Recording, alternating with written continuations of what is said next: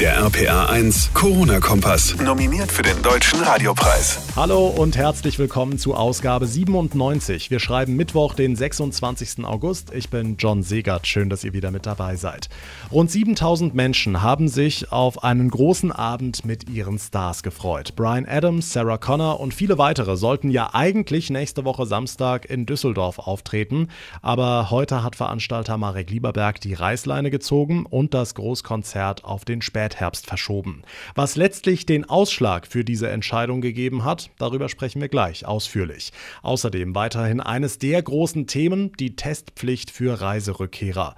Bundesgesundheitsminister Spahn und einige seiner Länderkollegen wollen diese Maßnahme ab Mitte September wieder abschaffen. Andere Länder, zum Beispiel Bayern, halten das für verfrüht. Wie ist da der aktuelle Stand vor dem morgigen wichtigen Bund-Länder-Treffen? Wir fassen euch alles Wichtige zusammen. Und das Schulbusproblem in Rheinland Rheinland-Pfalz bleibt weiter bestehen. Zwar sollen zusätzlich eingesetzte Reisebusse etwas Entspannung verschaffen, das reicht aber bei weitem nicht, hört man heute aus einigen Kreisen. Sie müssen andere Maßnahmen im Schülerverkehr verhängen. Wie die aussehen und welche Regionen genau betroffen sind, auch dazu gleich mehr, direkt nach den wichtigsten Infos vom heutigen Tag.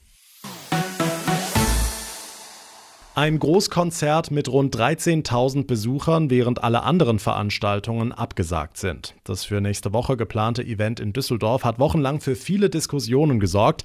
Jetzt haben die Veranstalter eingelenkt und das Konzert auf den Spätherbst verschoben. Thomas Stüber aus der RPA1 Redaktion, wie kam es denn jetzt zu der Entscheidung? Ja, ausschlaggebend ist die jüngste Entwicklung mit steigenden Infektionszahlen, sagt Veranstalter Marek Lieberberg. Daher müsse das Konzert mit Brian Adams, Sarah Connor und weiteren Stars verschoben werden. Ein genaues Datum nannte er aber nicht. Das Event sollte nach Lieberbergs Angaben die Renaissance der Live-Musik werden mit einem ausgeklügelten Hygienekonzept in der Düsseldorfer Merkur Spielarena. Allerdings hatte es an diesen Plänen schon seit der Veröffentlichung viel Kritik gegeben, auch aus der Politik. Die über 7000 Ticketverkäufer sollen jetzt ihr Eintrittsgeld samt Vorverkaufsgebühren zurückerstattet bekommen. So, wenn wir gerade bei Absagen sind, auch die für Samstag geplante Großdemo gegen die Corona-Maßnahmen in Berlin ist heute verboten worden. Genau, die Berliner Versammlungsbehörde hat nicht nur diese Demo, sondern auch alle anderen geplanten Aufzüge untersagt. Es sei damit zu rechnen, dass es bei dem zu erwartenden Kreis der Teilnehmenden erneut zu Verstößen gegen die geltende Infektionsschutzverordnung kommen werde, heißt es. Das habe man bei den Versammlungen am 1. August sehen können. Berlins Innensenator Andreas Geisel begrüßte diese Entscheidung, die seiner Meinung nach nicht gegen die Versammlungsfreiheit gehe. Deutschland sei mitten in der Pandemie. Daher müsse man zwischen dem Grundrecht und der Unversehrtheit des Lebens abwägen, so Geisel. Versammlungsfreiheit bedeute auch nicht, sich über geltendes Recht hinwegzusetzen.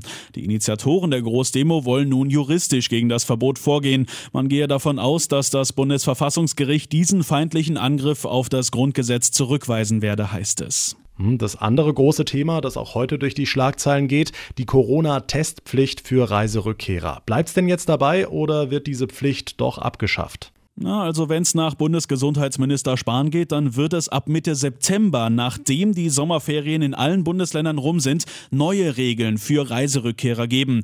Sein Vorschlag, Rückkehrer aus Risikogebieten sollen sich in Quarantäne begeben und frühestens fünf Tage nach Einreise einen Corona-Test machen dürfen.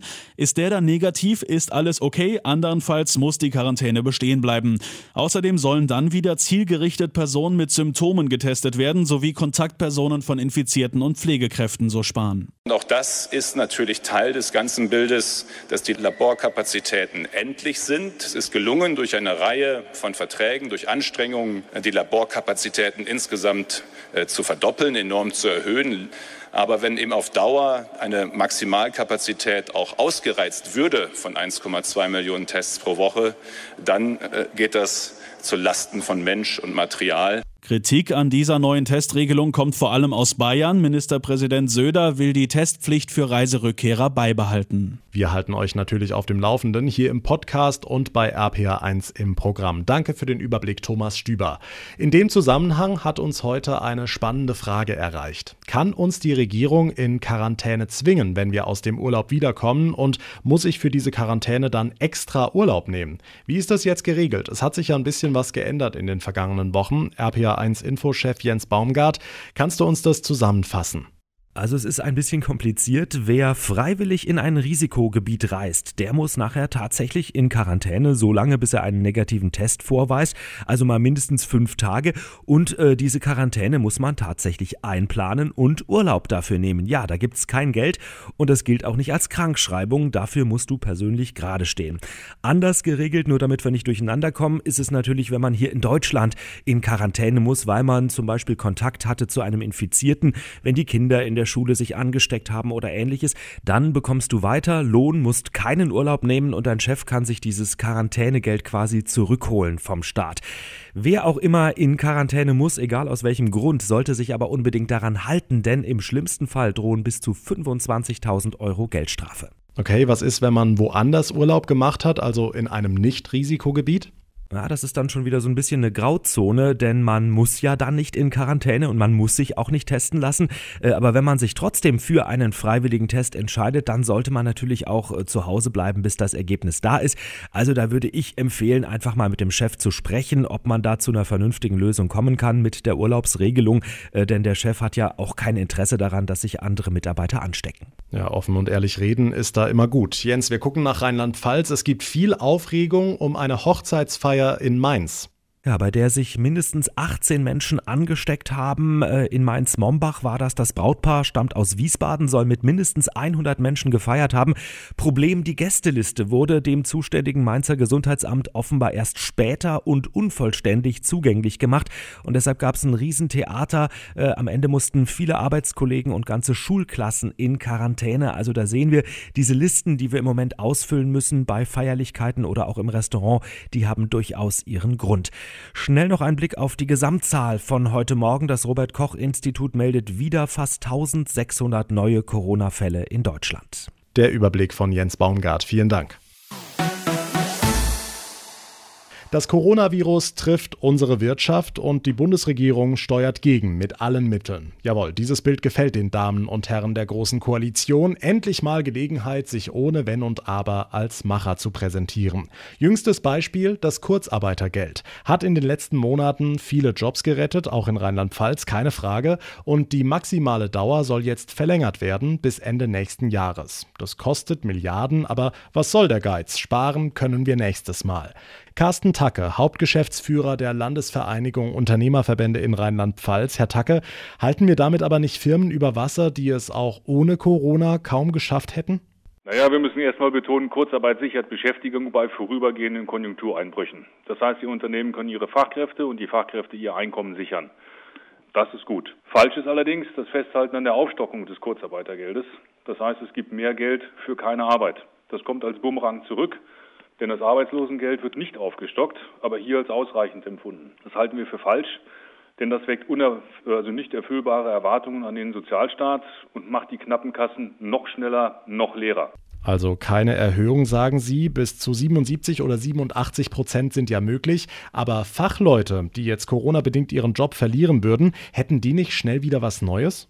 Also der Arbeitsmarkt ist grundsätzlich breit aufgestellt. Äh, wichtig ist erstmal nur, dass das Kurzarbeitergeld den Unternehmen ermöglicht, ihre Fachkräfte zu halten, damit sie nachher nach Ablauf der Corona-Krise auch wieder voll durchstarten können. Deswegen ist ja das Kurzarbeitergeld aus unserer Sicht äh, ein sehr zielgerichtetes Instrument. Es ist auch momentan das am meisten genutzte Instrument in der Corona-Krise. Aktuell über 40.000 Betriebe in Rheinland-Pfalz. Letzte Frage noch. Zahlen wir die Nummer am Ende nicht alle selbst? Also die Finanzierung, da haben Sie völlig recht, müssen wir im Blick behalten. Derzeit ist es so, dass die Finanzierung aus Steuermitteln erfolgt. Das heißt also, die Aufwendungen werden nicht jedem einzelnen Arbeitnehmer und nicht jedem Unternehmen durch höhere Sozialversicherungsbeiträge abverlangt. Ganz essentiell ist aber, dass wir den 40-Prozent-Deckel für die Sozialversicherungsbeiträge nicht reißen hier, denn das würde unsere Wettbewerbsfähigkeit entscheidend schwächen.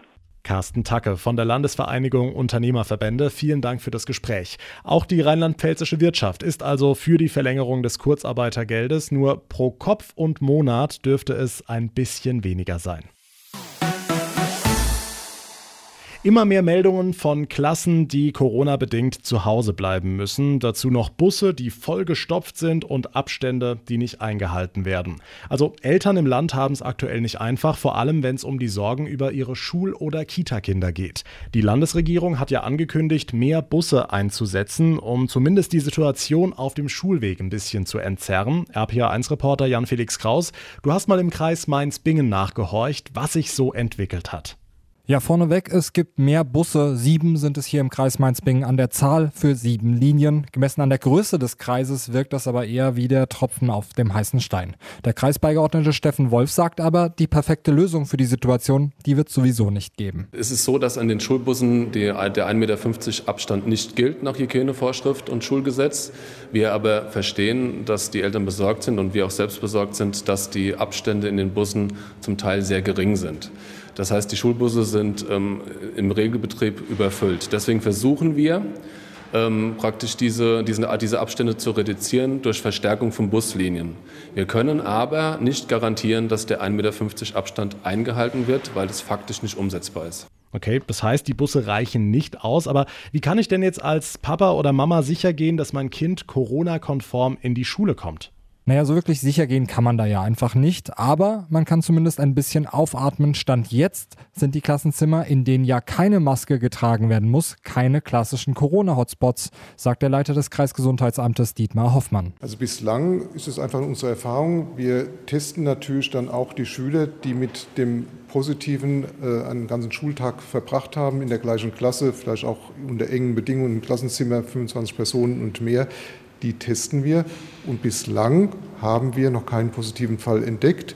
Das kann sich natürlich noch ändern und unsere Fallzahl ist einfach zu klein, um daraus jetzt eine äh, wissenschaftlich sichere Ableitung machen zu können. Das ist noch zu früh. Trotzdem, Sicherheit geht vor. Deshalb hat auch der Kreis nochmal einen Appell an die Schülerinnen und Schüler und auch an die Eltern. Nochmal Kreisbeigeordneter Steffen Wolf. Der Appell vom Kreis ist, dass sowohl an den Bushaltestellen äh, Masken getragen werden und auch in den Bussen. Und wir versuchen zusätzlich als Kreis die Situation zu verbessern und wir werden auch nachsteuern. Aber 1,50 Meter Abstand in Schulbussen kann nicht umgesetzt werden. Das Thema wird uns wohl noch eine Weile beschäftigen. Danke für die Infos, Jan Felix Kraus.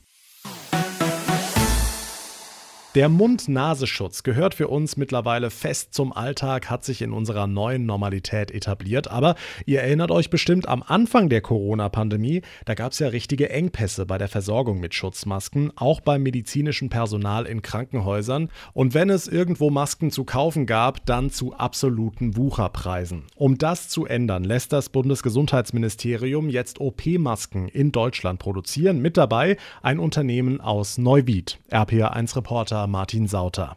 Der Medizinprodukteanbieter Lohmann und Rauscher hat in Neuwied eine eigene Maskenproduktionsanlage aufgebaut und die läuft schon auf Hochtouren, berichtet Marc Jallas vom Unternehmen. Wir produzieren 230.000 Masken hier pro Woche. Diese Kapazitäten können auch erhöht werden, äh, aber das ist zunächst einmal die Menge, die wir an das Bundesministerium liefern. Die Maskenproduktion in Neuwied ist Teil der neuen Strategie des Bundesgesundheitsministeriums, denn zu Lieferengpässen und Qualitätsproblemen wie bei den bislang importierten importierten Masken soll es nicht mehr kommen. Wird es mit der heimischen Produktion auch nicht, glaubt Clemens Schulz von Lohmann und Rauscher. Es gab ja Lockdowns, es gab Exportstopps, es gab Unterbrechungen der Lieferketten. Dies passiert nicht, äh, wenn sozusagen eine lokale Produktion, die Qualität und Sicherheit bringt, sozusagen läuft das heißt, wir sind hier nicht von Exportbans betroffen, können sozusagen den deutschen Markt bedienen. Auch der regionale Bundestagsabgeordnete und Vorsitzende des Bundestagsgesundheitsausschusses Erwin Rüttel begrüßt die heimische Maskenproduktion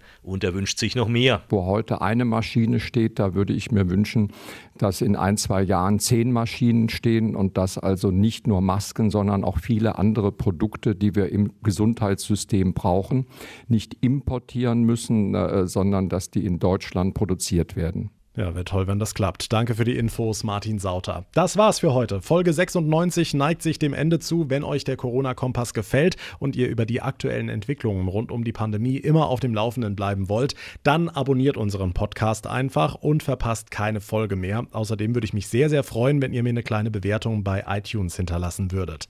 Mein Name ist John Segert. Ich bedanke mich ganz herzlich fürs Zuhören. Wir hören uns dann in der nächsten Ausgabe wieder. Bis dahin eine gute Zeit und vor allem bleibt gesund.